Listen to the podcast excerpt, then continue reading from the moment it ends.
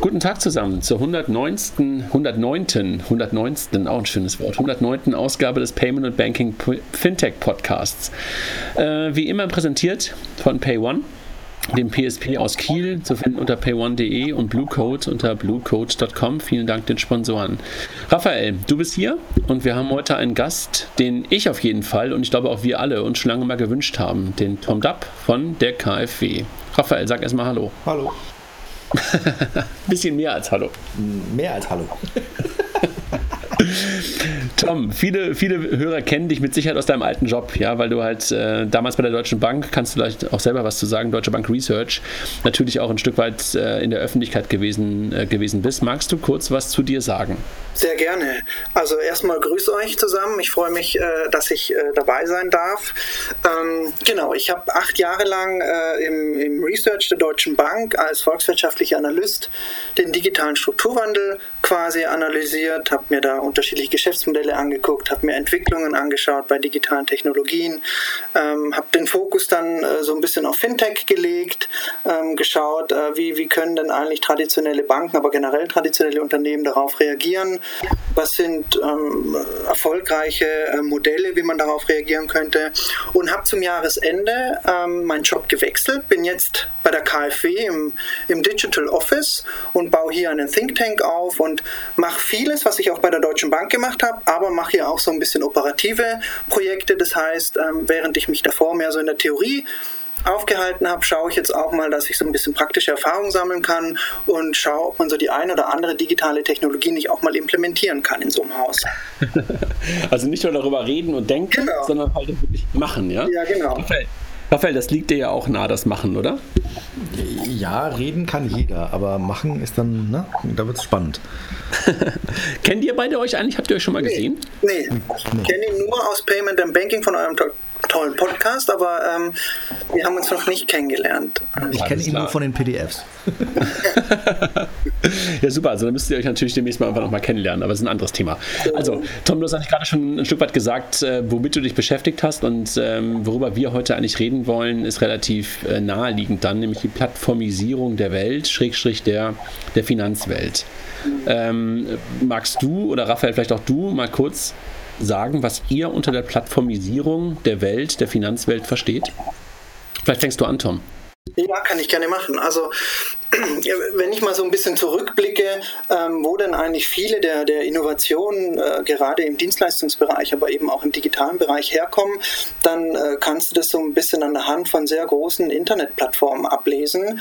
Ähm, und das hat sich jetzt herausgestellt, so wenn man das beobachtet, dass sich die Unternehmensarchitektur einer digitalen Plattform da herauskristallisiert hat und die hat natürlich bestimmte ähm, Aspekte, die sie erfüllt und beispielsweise sie arbeiten sehr stark mit kompatiblen Technologien, sie arbeiten sehr stark mit äh, Login-Effekten, ähm, sie arbeiten sehr stark mit ähm, unterschiedlichen Monetarisierungsstrategien.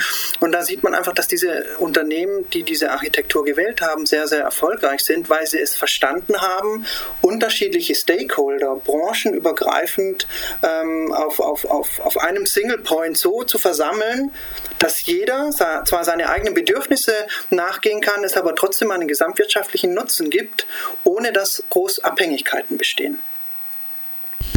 Das ist immer echt mal eine ähm, starke, starke Definition. Raphael, was sagst du dazu? Also einfach eine sehr. Mal, ich bin jetzt erstmal ein bisschen baff. Also jetzt muss ich mal gucken, wie ich dagegen halte.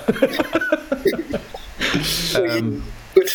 Die, die, Definition passt schon wirklich wie, wie, wie Faust aufs Auge. Ich ähm, würde halt halt sagen, äh, das Einzige, was, was mir bei Plattformen noch fehlen würde, ist halt, dass das tatsächlich getrieben ist von Technologieunternehmen, von also branchenfremden Unternehmen, ähm, was glaube ich einfach nochmal eine andere Sichtweise auf den Markt bringt und das Ganze halt so äh, aufregend macht äh, im, im, ganzen Sinne. Es gab irgendwie einen, ich glaube, das war entweder der, der, Chef von BVA oder von Santander, der, der meinte, eine Bank muss ab morgen eigentlich ein Technologieunternehmen sein und nicht mehr eine Bank. Ähm, das, das ist, glaube ich, das Einzige, was mir zu der Definition noch ein bisschen fehlen würde. Also ja, du hast vollkommen recht, wenn man das natürlich mal jetzt rein auf den Finanzsektor sieht völlig klar. Die Wettbewerber einer Bank sind sicherlich nicht andere Banken. Darum finde ich es auch immer witzig, wenn irgendwelche Kongresse stattfinden, wo Banken sich über die digitale Transformation unterhalten und kein einziger der neuen coolen Wettbewerber ist mit am Tisch. Und am Ende stellt sich dann heraus bei der, bei der Diskussion, naja, es ist ja alles nicht so schlimm, die kochen auch noch mit Wasser, das kriegen wir schon hin. Aber es wäre natürlich viel interessanter, dann die Wettbewerber am Tisch zu haben. Da hast du vollkommen recht. Die Wettbewerber sind die technologiegetriebenen Internetportale. Das sind kleine Fintech-Startups, Nischenanbieter, die durch ihre cleveren, intelligent vernetzten Dienste und Produkte da einfach den Kunden besser für sich gewinnen können, als das traditionelle Banken können. Ja, ich glaube, das ist so ein, ähm, da haben wir in den letzten Tagen gerade so auf der Money 2020 noch ein paar Sachen aus China gesehen, ähm, wo tatsächlich eingefleischte Schemes, also sprich China Union Pay, äh, sich hinstellt und sagt, was quasi das Visa und das Mastercard aus, aus, aus China ist, und sagt, meine Konkurrenz ist nicht Visa und Mastercard, meine Konkurrenz sind Tencent und äh, Alibaba ähm, und vor denen habe ich Angst und vor denen habe ich Respekt. Ähm, und ich glaube, diese Denke ist halt in Europa noch gar nicht rübergeschwappt. Leider muss man sagen, weil wir ja, glaube ich, in Europa, ähm, nicht nur glaube ich, sondern ist ja leider so, einfach überhaupt niemanden haben, der uns hier gefällt gefährlich werden kann als Technologiekonzern, sondern es kommt entweder aus Fernost, sprich China, oder aus den USA. Aber wir haben halt keinen globalen Technologieplayer hier in Europa, der am Ende des Tages so ein Thema treiben könnte. Von daher fühlt sich das immer so ein bisschen weit weg an. Ja, das, Korrekt. Ja, sag, sag, du, Tom. Genau, ein, ein Punkt nur. Ähm, was mir halt immer so ein bisschen auffällt, was wir in Deutschland oder was wir in Europa, glaube ich, auch noch nicht so wirklich kapiert haben, ist, wenn, wenn, du dir jetzt beispielsweise mal den Automobilsektor anschaust, ja, der ist aus meiner Sicht ja auch stark vernetzt entlang seiner Wertschöpfungskette mit Zulieferern aller Art und After-Sales und hast du nicht gesehen. Also da gibt es eine ganz enge Verzahnung von, von, von branchenähnlichen Typen. Das ist aber in meiner Definition wäre das eine, eine vertikale Vernetzung von Unternehmen innerhalb einer Branche. Und das können wir Deutschen relativ gut. Da hast du aber Abhängigkeiten, da gibt es einen Platzhirsch, der bestimmt auch, wie die Regeln sind. Da sind die äh, Unternehmen unterschiedlichen Firmen nicht wirklich ähm, unabhängig. Wenn du das aber mal ähm, über den Atlantik drüber schaust oder auch in den asiatischen Raum, dort hast du eine vertikale Vernetzung, äh, eine horizontale Vernetzung. Ja. Das heißt, die Vernetzung der, der unterschiedlichen Stakeholdern, die ist über Branchen hinweg. Das bedeutet, die bleiben wirtschaftlich selbstständig, kollaborieren halt dort, wo es Sinn macht, an einer, an einer einzelnen strategischen Stelle über irgendeine Programmierschnittstelle. Und dann funktioniert das auch viel besser, weil sie für den Endkonsumenten eine riesen Welt aufmachen an, an, an, an vernetzten Diensten und Produkten und das werfe ich so ein bisschen den Europäern und den Deutschen vor. Wir können vertikal, aber horizontal können wir nicht. Noch nicht. Lasst, lasst mich mal nochmal versuchen, es ein bisschen ähm, konkreter zu machen. Also ihr habt ja beide gerade gesagt, äh, das Thema Plattform hat unglaublich viel mit Technologie zu tun, äh, mit, mit übergreifendem Denken. Ähm, das kann man halt ähm, auf der einen Seite vertikal ähm, sehen, aber vor allen Dingen, und das ist, glaube ich, das, wenn wir über digitale Plattformen sprechen, das Interessantere ähm, über ähm, horizontale, ähm, horizontales Vernetzen vernetzen. Ähm, und es hat ganz viel damit zu tun, auch wahrscheinlich mit Offenheit ne? und mit, mit Austausch, Kollaboration. Wollen wir, mal, wollen wir mal ein Beispiel nehmen? Also, ähm, um das mal ein bisschen griffiger zu machen. Was ist für euch der oder äh, was ist für euch außer jetzt Tencent und, und, und WeChat oder Ali, ähm, Ali, Alibaba? Ähm, lass uns mal kurz gerne auch in Westen gucken. Lass uns in die USA gucken, weil diese Beispiele für viele von uns, für viele von den Hörern auch griffiger sind. Was ist für euch das Paradebeispiel einer Plattform, Raphael? Muss ich leider sagen, Amazon. Ähm, mhm. Wenn man sich anguckt, was die in den, also die Geschwindigkeit, mit der da gerade Produkte ausgerollt werden, ähm, ist ja quasi, da, da, wird man ja duselig, da kommt man ja gar nicht mehr hinterher. Das hat angefangen mit, wir machen mal ein bisschen E-Commerce, daraus wurde dann ein Marketplace, damit der Angriff quasi auf eBay. Daraus wurde, wir machen auch noch ein bisschen Technologie. Plötzlich waren alle Cloud-Plattformen im, im, im Visier. Hinzu, wir gehen weg von B2C, machen auch B2B, machen Fulfillment. Dann kamen Finanzdienstleistungen dazu.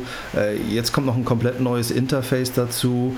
Ähm, äh, also man kommt ja quasi gar nicht mehr hinterher, was Amazon noch alles macht. Plötzlich gehen sie in den Offline-Retail.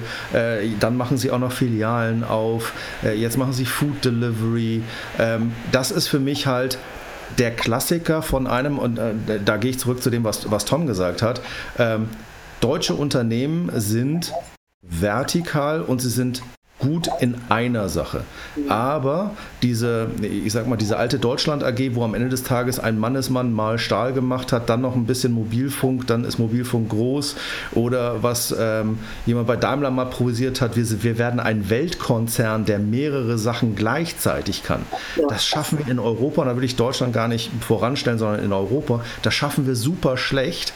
Aber im Rest der Welt, guck dir Samsung an. Wenn ich mich in meinem Büro umgucke, ja, dann ist von meinem Telefon über, mein, äh, über meine Waschmaschine bis hin zu, die jetzt nicht im Büro steht, ja, aber bis zu meinem, bis zu meinem Laptop, Tablet, äh, Bildschirm, das ist alles Samsung und ich kann sogar noch weitergehen, ja, bis zur Röntgenröhre, das ist Samsung. Das ist ein Konglomerat. Das aber, ist kein, aber, ein, ja.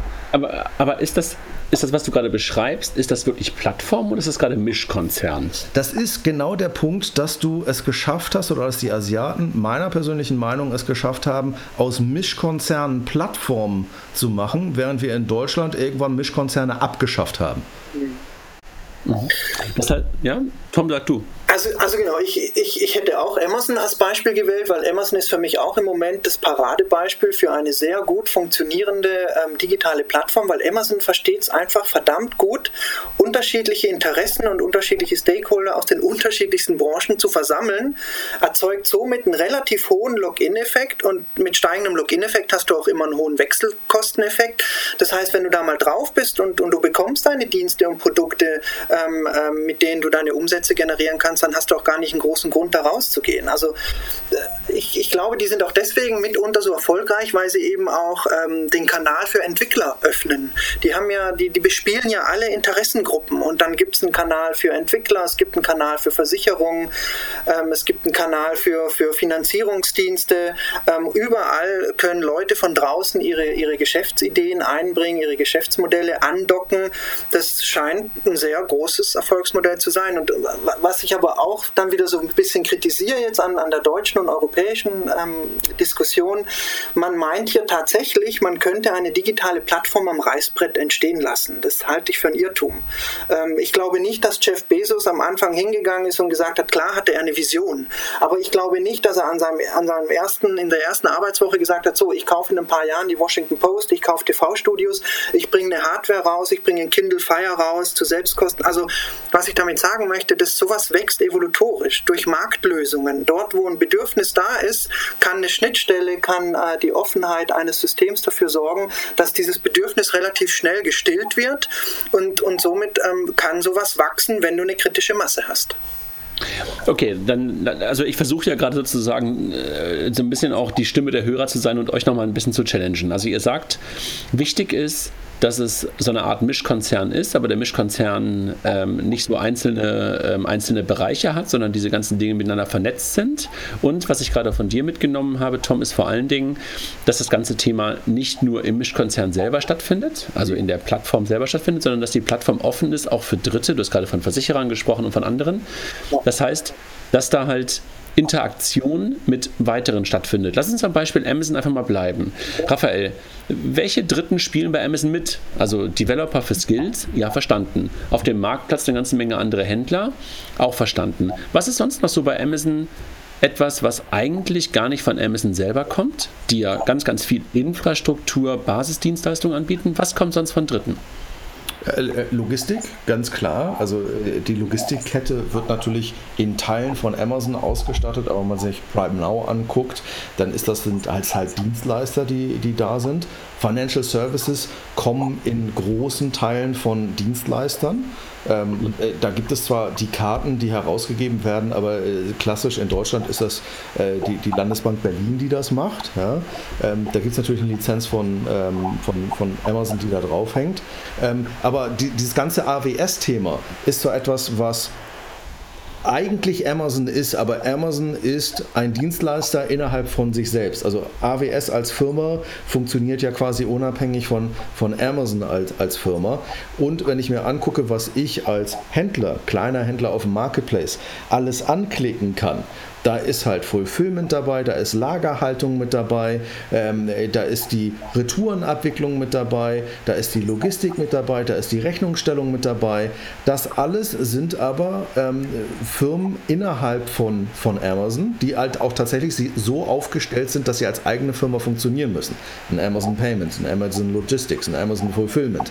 Ähm, das muss nicht immer ein Drittanbieter sein im Sinne von jemand, der von außen kommt, aber intern fühlt sich das an wie eine andere Firma, aber du kaufst ein Paket mit einer Marke, mit einem Qualitätsanspruch.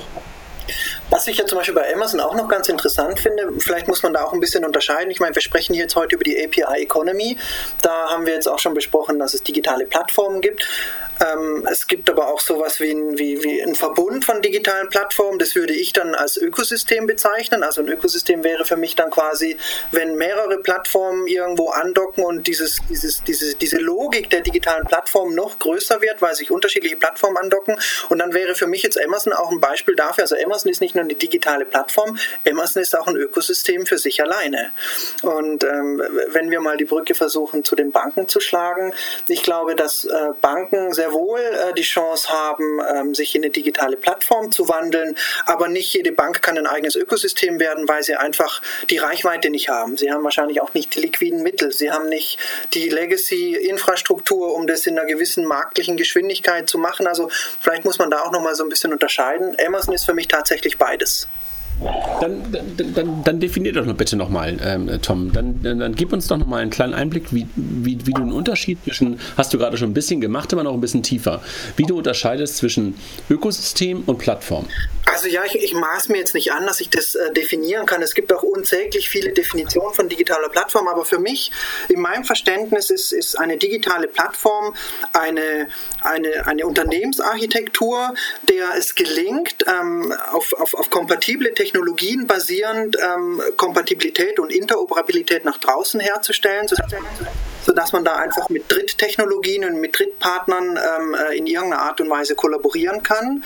Und ein Ökosystem wäre für mich dann quasi, wenn unterschiedliche digitale äh, Plattformen ähm, sich vernetzen wiederum und ähm, noch weitere Stakeholder mit dazukommen. Das heißt, wenn du da wirklich eine branchenübergreifendes, wie soll ich sagen, Konglomerat von, von Stakeholdern hast, ähm, wo du quasi auf einer Plattform, ähm, wie beispielsweise bei Amazon, nicht nur Bücher bekommst, sondern anderen Content, du bekommst Essen geliefert, du bekommst Finanzierungslösungen, du kannst einen äh, äh, Händlermarkt aufmachen, also wo du diese ganzen Interessen ähm, da geliefert bekommst aus einer Hand und das branchenübergreifend von unterschiedlichen Stakeholdern, das wäre für mich dann eher ein digitales Ökosystem.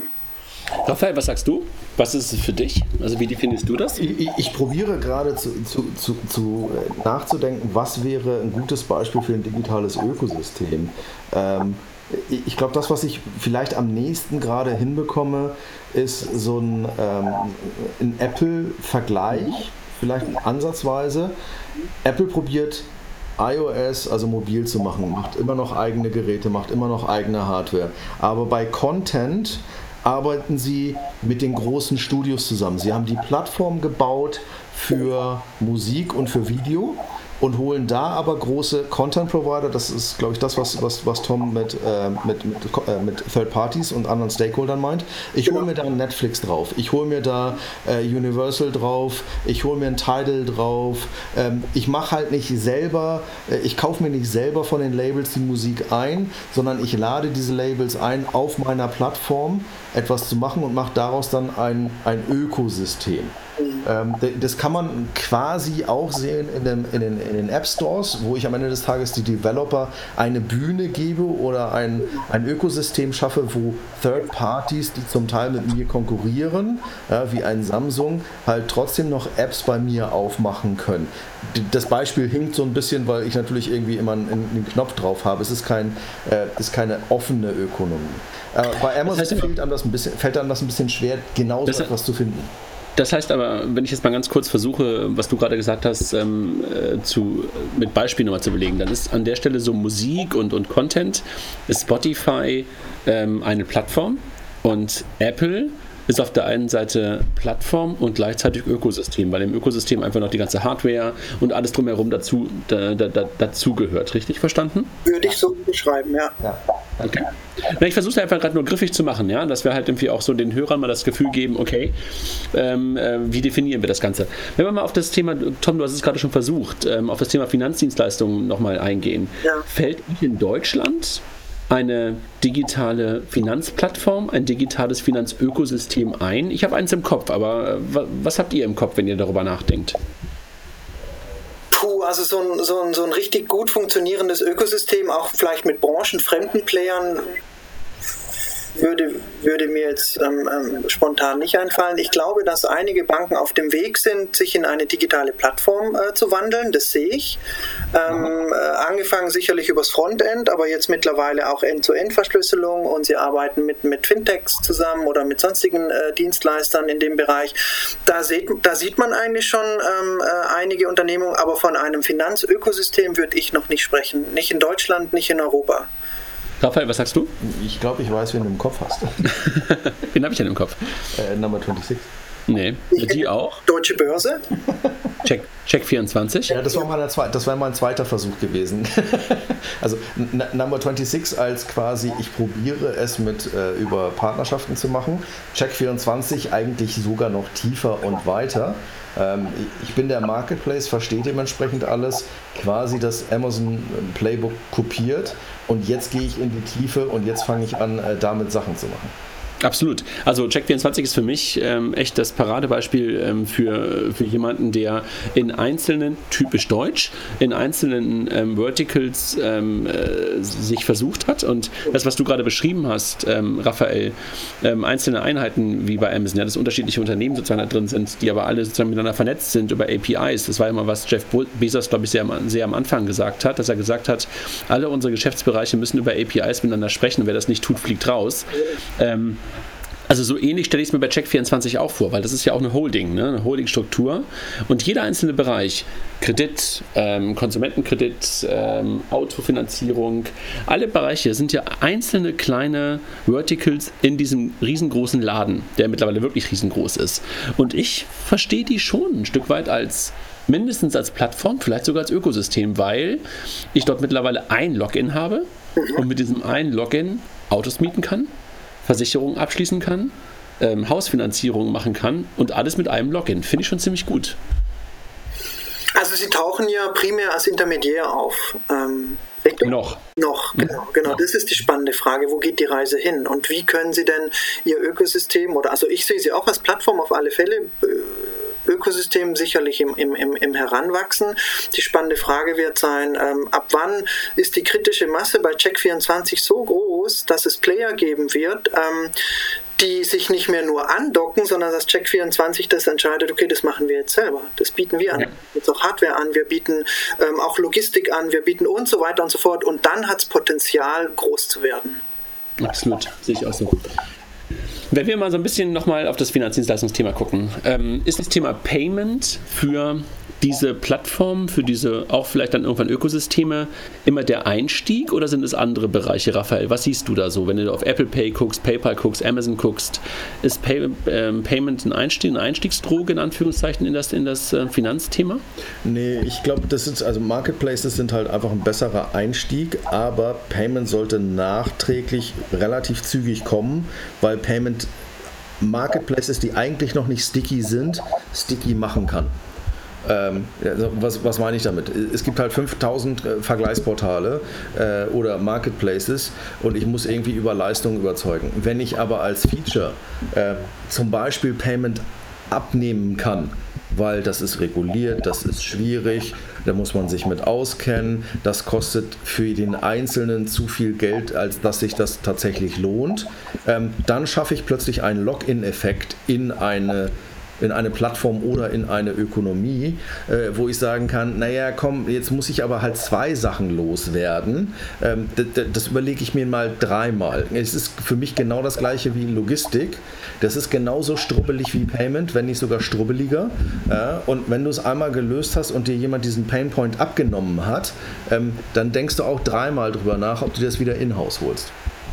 Wie siehst du das, Tom? Ich meine, so aus der alten Rolle Deutsche Bank Research und jetzt KfW, wie nimmst du Payment wahr oder wie hast du Payment wahrgenommen? Ist das irgendwie etwas, was man gut findet oder was einfach so egal war? Also, wie siehst du das? Also, ich muss dir ganz ehrlich sagen, ich bin sicherlich kein Payment-Experte, was ich halte aber Payment auch äh, ehrlich gesagt eher für eine Infrastruktur. Das ist, das ist was, das muss einfach funktionieren. Ich glaube nicht, dass das ein Lockmittel sein kann ähm, auf so einer Plattform. Ich glaube, dass die Menschen mit anderen Bedürfnissen auf Plattformen gehen und andere ähm, Dinge da nachfragen. Und Payment ist einfach eine Art Infrastruktur, die dann einfach funktionieren muss. Und derjenige, der das bequem hinbekommt, ohne dass du da irgendwelche, äh, wie soll ich sagen, Medienbrüche hast oder äh, irgendwie die Plattform wechseln musst oder vielleicht nochmal ähm, äh, neue Endgeräte hinzunehmen musst. Ich glaube, derjenige macht da auch mit das Rennen. Aber es wäre für mich, Payment alleine isoliert, wäre für mich jetzt nicht wirklich ein komparativer Vorteil. Nee, bin ich bei dir, alleine nicht, aber ich habe es ja auch so eher als Einstieg möglicherweise gesehen, ja, in das Thema da Finanzen, ja. Finanzen reinzugehen. Ne? Dass du erstmal genau das, was ihr gerade beschreibt, ähm, Hygiene, äh, beste Hygiene sozusagen bereitest. Also ich finde, Payment bei Amazon fühlt sich nach bester Hygiene an. Ne? Also das äh, merkst du nicht, es ist sauber und es tut nicht weh und alles. Ne? Das ist irgendwie total super. Ähm, aber dass da jetzt auch mehr passiert im Laufe der Zeit, weil du halt über Payment auch eine ganze Menge über den Kunden erfährst letztendlich, da sind wir uns wahrscheinlich auch einig, dass es da eher Einstieg ist. Ne? Sagt, wenn, wenn wir mal auf, den, auf, die, auf, auf Deutschland gucken, ja, und jetzt haben wir so ein bisschen über, über Plattformen gesprochen und, und Ökosysteme gesprochen, wenn wir auf Deutschland gucken oder auf Europa gucken, jetzt haben wir über Check24 gesprochen, Tom, du hast gesagt, einige Banken fangen an, über das, äh, über das Frontend beginnend äh, sich in so eine Richtung zu entwickeln. Was seht ihr denn möglicherweise ähm, bankenübergreifend auf die Branche gesehen? Habt ihr da Beispiele im Kopf, die ihr schon als so etwas wie ein, eine Plattform, ein Ökosystem verstehen würdet?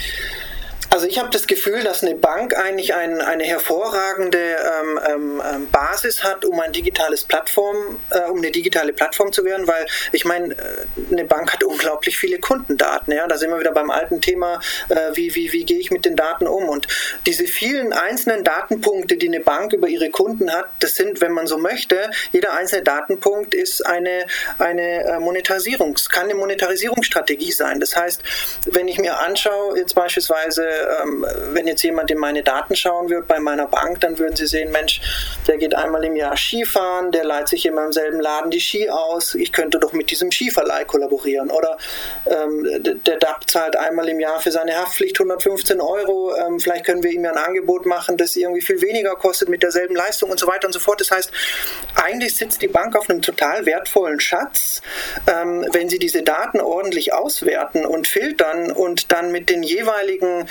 Stakeholdern eine Kollaboration eingehen würde, also ich überspitze jetzt tatsächlich mit Einzelhändlern, mit Versicherungen, mit, mit, mit, mit, mit äh, Entwicklern und so weiter und so fort, haben die aus meiner Sicht echt eine gute Voraussetzung, äh, sich da auch zu einem Finanzökosystem zu entwickeln. Also ich sehe das Potenzial auf alle Fälle. Raphael, und du? Das Potenzial ja, das Verständnis dafür Fragezeichen. Ja, okay. Äh, die Bedenkenträger dafür, äh, ich glaube, da kannst du ein Telefonbuch mitfühlen, ähm, um, um, um so etwas zu machen. Also ich, ich bin bei dir. Es gibt am Ende des Tages noch so zwei, drei un, ungehobene Datenschätze oder Dark Pools. Banken gehören ganz klassisch dazu, Offline Retail gehört dazu, Mobility gehört dazu, also zumindest in meiner, in meiner Denke. Ähm, und dann kommt vermutlich so Consumerverhalten im Sinne von Content und ähnlichem. Ähm, der Punkt ist halt nur, man muss das halt auch so verstehen. Also mein, mein Beispiel, was ich leider wieder nehmen muss in Deutschland, ist, äh, Real möchte zusammen mit der Deutschen Post Facial Recognition machen in ihren Filialen. Und es gibt einen Riesenaufschrei meines Erachtens totaler Schwachsinn, weil jeder, der mal irgendwie den Fuß vor die Tür gesetzt hat, wurde von mehreren Überwachungskameras bereits, äh, Kameras bereits erfasst. Zumindest wenn du in einer halbwegs vernünftigen Großstadt lebst. Ein Riesenaufschrei und Real muss wieder zurückrudern und muss sagen, mehr Culpa wollten wir nicht. Äh, Blödsinn. Ja, und das ist, solange wir diese Denke haben, solange wir in Europa tatsächlich glauben, dass es noch Datenschutz gibt, solange wir tatsächlich glauben, dass wir verhindern können, dass diese Daten erhoben werden, werden wir uns einfach nie in diese Richtung bewegen können. Also du sprichst da eigentlich einen sehr, sehr wichtigen Punkt an, Raphael. Ich sehe das ähnlich wie du. Was ich nur vermisse bei uns ist, wir diskutieren immer nur in den äh, Extremas. Also auf der einen Seite haben wir die, die, die Technologiebefürworter, ähm, die sagen, äh, lasst uns noch mal den Datenschutz nicht so ernst nehmen, sonst hinken wir total hinterher bei den Innovationen. Und dann haben wir auf der anderen Seite die extremen Datenschützer, die sagen, ja, was wollt ihr denn noch alles äh, von den Konsumenten? Wie gläsern soll er noch werden? Das heißt, wir schaukeln uns immer so auf durch diese extremen Positionen. Mir fehlt die Diskussion in der Mitte. Ich glaube, wir können Geschäftsmodelle, digitale, gute Geschäftsmodelle ins Leben rufen und trotzdem gewisse Datenschutzaspekte einhalten, aber halt nicht immer extrem. Und, und diese Art von Diskussion, die fehlt mir. Bin, bin ich bei dir und ich würde mir wünschen, äh, gehe ich vielleicht noch einen Schritt weiter, ich würde mir wünschen, dass wir nicht eine Diskussion darüber fahr, äh, fahren, ob wir etwas erlauben oder auch nicht, sondern dass wir eine Diskussion darüber führen, wie kriege ich das datenschutzkonform so hin, dass der Endkunde die Kontrolle darüber hat und ich ihm diese Transparenz geben kann. Transparenz geben kann. Ja, Aber das ist ja das, das, das, ist aber auch genau der Begriff, Raphael, den ich immer wieder versuche, auch, ähm, äh, auch im Podcast immer wieder unterzubringen und immer wieder auch versuche zu schärfen, dass es halt weniger um Datenschutz geht, als vielmehr um Datensouveränität. Datenhoheit, genau. Ja. genau. Dat Datenhoheit, Datensouveränität und ja. damit auch ein Stück weit, wenn wir den Begriff des Datenschutzes dann doch nochmal benutzen wollen, um Datenschutz bei Design und nicht Datenschutz bei Aufsicht. Also weißt du, dass einfach jemand dir immer wieder irgendwelche Sachen da in den Weg wirft und damit halt die User Experience zerstört ähm, und die, ja genau, die Usability zerstört. Ähm, und das ist etwas, wo wir, glaube ich, echt für kämpfen müssen, wo wir für kämpfen müssen. Äh, sowohl du, Tom, auf der Bankenseite, Raphael, du ähm, als ähm, ähm, mit, mit, mit deinen Unternehmungen und wir halt auch. Und äh, das ist, glaube ich, einer der entscheidenden Punkte, der uns momentan in Europa, ähm, ich will nicht auf die Datenschützer in Anführungszeichen schimpfen immer nur, aber was uns total behindert in guten Lösungen. Ne? Also du, du, du hast es gerade beschrieben, Tom, dass eigentlich im Grunde genommen eine Bank eine wunderbare Grundlage für ein Ökosystem ist, jedenfalls für eine Plattform mindestens, möglicherweise sogar für ein Ökosystem über die ganzen Datenpunkte. Und dann redest du mit Banken darüber und sagen so, ich darf doch nichts. Ja, und dann genau. werde ich immer wahnsinnig, weil das ja gar, weil, weil sie den Kunden ja gar nicht gefragt haben. Nee, genau. Es ist auch nicht regulierungsinduziert. Sie schieben ja auch immer so regulatorische Aspekte ja. vor und dann denke ich so, Leute, also ich bin kein Regulierungsexperte, aber mir ist keine Regulierung bekannt, die es euch verbietet, die Daten auszuwerten. Ihr müsst halt einfach den Kunden um Erlaubnis fragen. Macht es. Punkt. Genau. Und wenn er den Nutzen sieht und den wird er sehen, ähm, spätestens wenn sein Freundeskreis äh, da zustimmt, dass man durch vernetzte Dienste und Produkte einfach deine Bedürfnisse sehr viel besser befriedigen kann, dann wird er dem zustimmen. Du musst aber gleichzeitig auch gewährleisten als Bank, dass deine personenbezogenen Daten halt, dass damit kein Schindluder betrieben wird. Das musst du schon auch gewährleisten. Ja, ja ich meine, kurz, ganz, kurz, Raphael, lass mich nur einen Satz sagen. Letzte Woche gab es, glaube ich, auf, auf Spiegel Online diesen unglaublich schlechten Artikel äh, zum Thema, äh, die Bank liest meine, meine Kontoinformationen aus. Das ging um, äh, um die HVB, glaube ich, ähm, die, wo plötzlich Kundenberater den Kunden angesprochen haben ähm, auf Basis der, der, der Online-Banking-Umsätze. Und allein das ja, das zeigt einfach genau die falsche Denke. Da denkt eine Bank, die Daten Daten gehören ihr und sprechen den Kunden einfach an. Das, das ist genau der falsche Weg. Ja. Ich müsste einfach in einem Dashboard irgendwo in meinem Online-Banking ein Menü haben, wo ich sage, ja, mein Berater soll meine Daten oder meine Bank soll meine Daten analysieren, soll mir Angebote machen, soll mich ansprechen dürfen. Das ist der richtige Weg. Aber dann sind wir halt beim Thema Datenschutz, Datensouveränität ne, bei Design. Ne? Und ähm, das ist, glaube ich, etwas, wo wir, was ich gerade schon sagte, für kämpfen müssen, weil das ist die Grundlage aus meiner Perspektive auch, dass wir auch wirklich digitale Ökosysteme Systeme, digitale Plattformen überhaupt in Deutschland, in Europa aufbauen können, dass wir uns diesem Thema erstmal stellen? Ja, ja und nein. Einmal ganz kurz reinspringen. Genau das, was die HVB da gemacht hat, ist genau das, was passiert, wenn irgendjemand mal losprescht. Und das hat nichts mit Datenschutz und Datensouveränität zu tun. Das hat was mit, Alter, wie bescheuert bist du und baust ein Produkt. Das hat was damit zu tun, dass die Leute nicht vom Kunden her und vom Kundennutzen her denken, sondern sie denken von sich heraus. Oh, wenn ich die alle ansprechen kann und diese Daten habe, dann kann ich mal meine Provision nach oben schrauben, dann kann ich drückerkolonnenmäßig irgendetwas rausholen. Das fühlt sich an wie die Produkte von Google aus den 2000ern. Das war immer creepy, das war immer so, was? Das wisst ihr? Och, ihr blöden Säcke, warum zum Henker macht ihr was damit und fragt mich nicht? meines Erachtens geht das halt, Datensouveränität brauchen wir, aber wir brauchen Produkte, die den Endkunden nutzen, ganz nach vorne stellen und vom Endkunden her gedacht sind. Und das haben ein Google und ein Amazon und ein Apple verstanden. Das hat auch ein Netflix verstanden. Das versteht in Europa kein Mensch und schon gar nicht im Finanzdienstleistungssektor, wo immer nur irgendwie auf Masse und auf Umsatz und auf ähnliches geguckt wird, aber garantiert nicht vom Kunden her gedacht wird. Und genau deshalb kommen da immer creepy Solutions raus, wo Beispiel, was wollte Real denn mit der Facial Recognition machen? Die konnten diese Frage nicht beantworten. Das ist doch Schwachsinn, so etwas auszurollen, wo du weißt, dass es sensitiv ist, wenn du den Leuten nicht klipp und klar sagen kannst, das ist der Mehrwert, genau deshalb wollen wir wir das machen. Wir haben eine Fokusgruppe gemacht, die, haben Leu die Leute haben gesagt, wenn du das schaffst, dann kriege ich das hin dann möchte ich das haben, dann bin ich damit okay. Aber wenn du diese Fragen nicht beantworten kannst, dann ist das lächerlich. Also ich gebe dir vollkommen recht, Raphael. Die, diese Unternehmen, die du aufgezählt hast, die machen das ähm, professionell und wirklich verdammt gut. Aber, und da muss ich jetzt tatsächlich mal äh, in die Preschen springen für die Banken, habe ich das jetzt wirklich gesagt? Ja. ja. Ähm, äh, also schaut euch doch Amazon an. Wo gibt es denn bei Amazon ein Häkchen, das du rausnehmen kannst, dass Amazon nicht mit deinen Daten arbeitet? Dieses Häkchen gibt es nicht. Amazon fragt dich auch nicht wirklich als Kunde.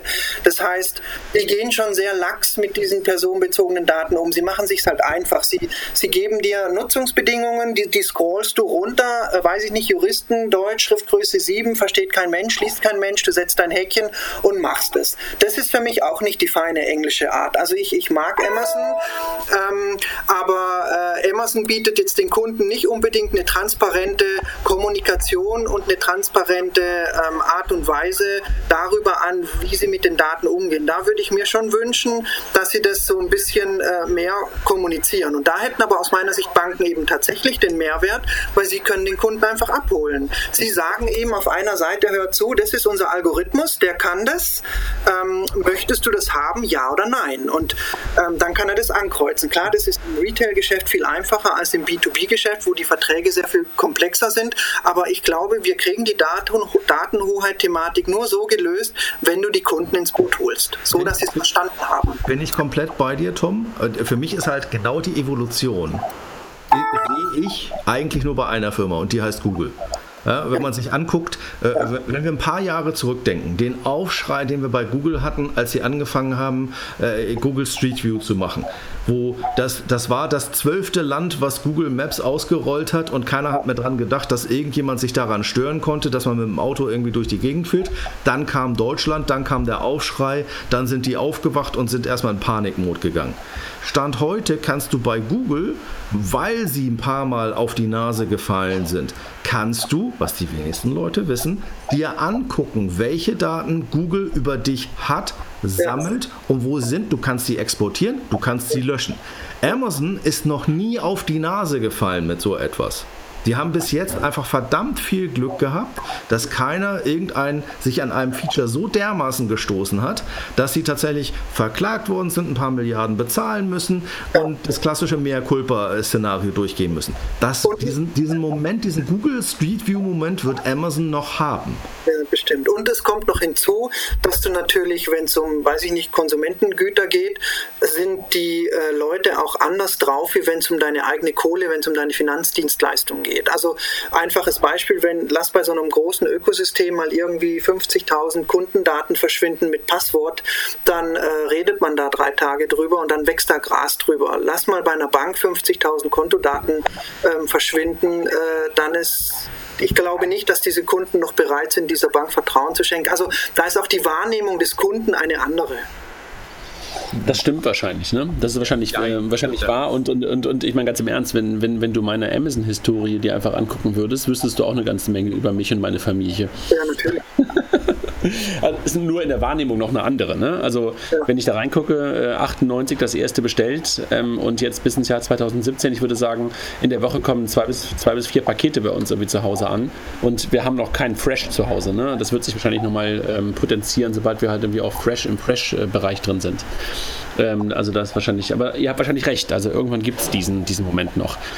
Lass uns trotzdem nochmal, ja, sag, sag, du, Tom. Du ja, hast, was ich wollte nur noch den einen Satz dazu sagen, die Gefahr bei diesen äh, Konsumentendienstleistungen oder bei, im, im Retail-Bereich die ist eben auch noch sehr abstrakt, weil es da noch kaum Diskriminierung gibt. Aber im, wenn, wenn deine Finanzdaten irgendwie ähm, ähm, rausgehen oder in falsche Hände geraten, dann wird es halt auch unbequem für den einzelnen Kunden, weil dann verliert er halt einfach auch äh, vielleicht sein Geld oder irgendwelche anderen Informationen. Und darum glaube ich, dass da das Befinden und die Wahrnehmung äh, eine andere ist im Finanzmarkt. Okay.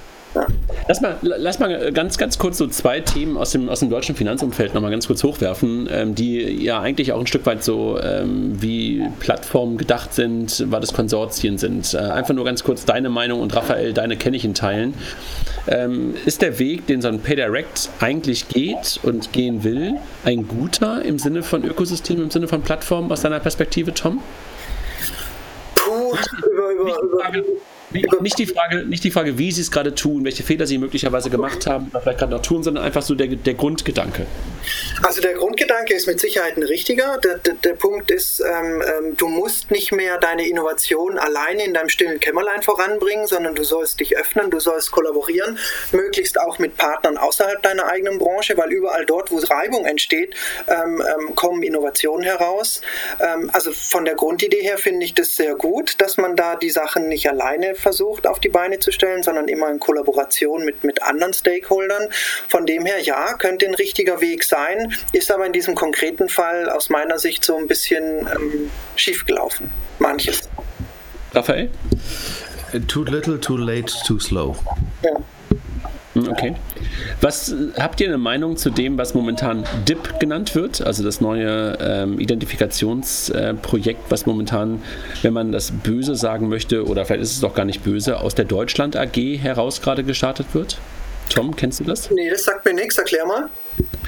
Ja, das ist ein Konsortium, äh, was gerade entstanden ist aus Deutscher Bank, Allianz, Mercedes-Benz, äh, diesem Kartendienst hier ähm, Allianz habe ich ich schon gesagt, ähm, und ein paar anderen, ähm, die momentan sich zusammengetan haben, um im Grunde genommen so etwas wie ein Facebook Connect ähm, über Branchen hinweg ähm, KYC oder GWG-konform anbieten zu können. Im Grunde genommen sowas wie ein Postident überflüssig machen, ID Now überflüssig machen, dass du halt eine Identität hast, die du in allen Diensten nutzen kannst, wo du dich wirklich ansonsten ausweisen müsstest. Also es geht um Digital Identity und quasi ja. jemand, der das für dich managt. Genau. Hast du schöner gesagt als ich. Ich habe länger dafür gebraucht. ähm, Du, generell bin ich immer der Befürworter, dass man sich in, in, in, in Allianzen zusammentut, ähm, weil man dann äh, sehr viele Synergieeffekte äh, heben kann. Ähm, Darum denke ich, dass es die richtigen Schritte sind. Und ich möchte jetzt auch ungern sagen, dass, dass es einfach auch ein bisschen spät ist, bis man mit sowas kommt, weil es im Prinzip ist es eigentlich nie zu spät. Auch Amazon wurde nochmal krass herausgefordert durch Spotify, Jahre nachdem sie schon sehr viel Erfolg hatten. Du kannst auch aus, aus, aus einem kleinen äh, äh Garagenvorhaben ein großes Ökosystem nochmal äh, so richtig zum Schwitzen bringen. Also von dem her, ja, bitte gerne mehr, Feuer frei für diese Art von Kollaboration und Zusammenarbeit, weil es ist einfach nicht nötig, dass die Leute das alles selbst selber machen. Und ähm, ich, ich, ich hoffe, dass viele Unternehmen das auch mittlerweile äh, verstanden haben, dass sie sich da auch öffnen und auch ihre Ideen teilen. Man hat ja da auch oft so viel Angst, dass man da äh, Informationen freigibt und dann dem Wettbewerber ähm, äh, mehr Chancen gibt. Aber diese Art von Wettbewerb, die die Entscheidungsträger heute im Kopf haben, diesen klassischen Wettbewerb gibt es nicht mehr. Du wirst heute auch von einem kleinen Nischenanbieter mal kurz in die Knie gezwungen, wenn der einfach eine coole Idee hat und äh, äh, irgendeinen Dienst oder ein Produkt anbietet, wo er dich relativ schnell in Schatten stellt. Raphael? Siehst du genauso oder was sagst du? Also ich hätte eigentlich beinahe wieder den gleichen Satz gesagt. Was mich eigentlich an dieser ganzen Initiative stört, ist, warum denken wir immer noch national? Das geht mir einfach komplett auf den Nerven, egal ob das bei PayDirect oder bei DIP ist. Warum denken wir noch in Nationalstaaten? Wir haben eine Europäische Union. Können wir einmal bitte in europäisch denken? Ich weiß, das macht das Ganze noch schlimmer, aber wenn ich mir angucke, in jedem Land gibt es mindestens einen digitalen Führer äh, oder führendes Unternehmen in diesem ganzen Kontext. Sei es eine BBVA, eine Santander aus, aus Spanien, vielleicht auch eher aus UK, äh, sei es eine Adyen oder ähm, eine, äh, eine, eine, eine Fasterpay aus UK sei es ein gutes französisches Unternehmen. Es gibt das überall europäisch. Warum zum Henker sind wir immer noch in dieser Kommunal-Kleindenkerei, wir wollen das in Deutschland machen? Das ist für mich nicht nachvollziehbar. Und dementsprechend finde ich das einfach zu klein und zu blöd gedacht. Wir sind in Deutschland halt einfach nur 80 Millionen Kunden. Ja, das interessiert einfach kein Pups. Wir sind in Europa, sind wir aber knapp 500 Millionen Kunden, 420 Millionen. Da kommen wir mal auf Relevanz. Was soll der Blödsinn, das für 80 Millionen Kunden zu machen? Ja, das ist ein valider Punkt. Ja. Also, keine Landesgrenzen bin ich, bin ich völlig bei euch und ich glaube, dass wir einfach, äh, wenn wir mal ganz kurz wieder auf das Finanzdienstleistungsumfeld gucken, dort hier auch eine wunderbare Grundlage mit der SEPA haben, äh, was momentan aber noch viel zu wenig ausgenutzt wird, dass wir wirklich eine Single European Payment Area haben und damit im Grunde genommen in der Tat die nationalstaatlichen Grenzen für den Bereich Banking, für den Bereich Payment nicht mehr wirklich die größte Rolle spielen. Ich hatte kürzlich die, die Ehre, mal bei der BaFin bei, mit dem Thema auch ähm, mit den Kollegen zusammenzukommen und darüber zu sprechen. Und die sagten halt auch, wir leben Europa. Ne? Also die leben wirklich Europa. Natürlich hast du noch ähm, teilweise nationale ähm, Besonderheiten, aber im Finanzdienstleistungsumfeld eigentlich die geringsten Unterschiede, wenn du das vergleichst mit, in, ähm, mit, mit, mit anderen Gesetzen, die halt teilweise in den Ländern noch da sind, sind die Unterschiede in den, in dem, im Finanzdienstleistungsumfeld wirklich am geringsten über Europa ähm, verteilt. Und ich glaube, das ist auch echt eine große Chance. Ja? Und weil wir halt auch noch ein bisschen anders unterwegs sind im Finanzdienstleistungsumfeld als die Amerikaner und als die Chinesen. Kann man, können hier, glaube ich, auch noch große Unternehmen und große, große ähm, Lösungen entstehen. Also da habe ich auch noch echt große Hoffnung. Und Tom, du hast es ja vorhin gesagt, dass du auch Banken durchaus ähm, in, einer, ähm, in einer Rolle siehst, dass sie durchaus so etwas wie Plattformen, vielleicht sogar so etwas wie Ökosysteme werden können. Ja, warum nicht? Also ich ja. glaube, die größte Herausforderung ist tatsächlich, wenn man es mal international betrachtet oder mal über Landesgrenzen hinweg, du brauchst halt harmonisierte Prozesse, du brauchst standardisierte Technologien, kompatible Technologien und daran hakt es ja in der Regel. Also ich meine, hätten wir diese Kompatibilitätsprobleme nicht, dann würden Banken ja auch nicht da stehen, wo sie stehen, weil sie einfach ihr fettes Legacy-Problem haben und weil sie immer noch in Silos denken und weil sie immer noch ähm, äh, äh, ganz stark ähm, äh, versuchen, versuchen, die, die, innerhalb der Silos Innovation voranzutreiben. Und das ist, das sind ja nicht nur Banken so, das sind eigentlich alle etablierten Unternehmen. Es war einfach die letzten Dekaden so, dass Unternehmen sehr erfolgreich waren mit diesen Silo, ähm, mit dieser Silo-Organisation. Aber bei der, im, im, im Zeitalter der Digitalisierung brauchst du einfach Kompatibilität, damit du diese Art von Vernetzung anbieten kannst. Und dann klappt es auch international. Aber wie schwierig das ist, internationale Standards äh, durchzusetzen, brauche ich euch, glaube ich, nicht zu sagen.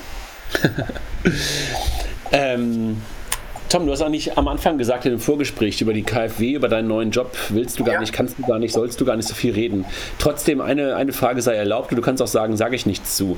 Ja. Ähm, die KfW ist ja keine typische Bank. Die KfW ist ja eher so eine, äh, sag mal, so, so, eine, so eine sehr Dienst, eine, eine, eine sehr dienliche Bank, ähm, sowohl für den Endkunden als auch manchmal nicht so richtig sichtbar, aber manchmal sichtbar in Finanzierung, aber vor allen Dingen für andere Banken. Ihr habt ja schon sowas wie Plattformcharakter, oder?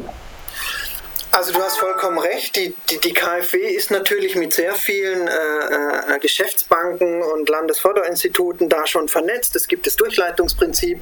Die Voraussetzung für eine, für eine weitere digitale Plattform, die ist durchaus gegeben. Und, aber genauso wie, die, wie andere Banken steht die KfW ja auch im Wettbewerb. Also das heißt, auch eine, auch eine KfW sollte und kann sich überlegen, wie schaffe ich es denn vielleicht ein bisschen näher an den Endkunden heranzukommen? Wie schaffe ich es denn vielleicht vielleicht ähm, äh, Informationen bequemer ähm, an, den, an, an, an, die, an die unterschiedlichen Stakeholder heranzubringen.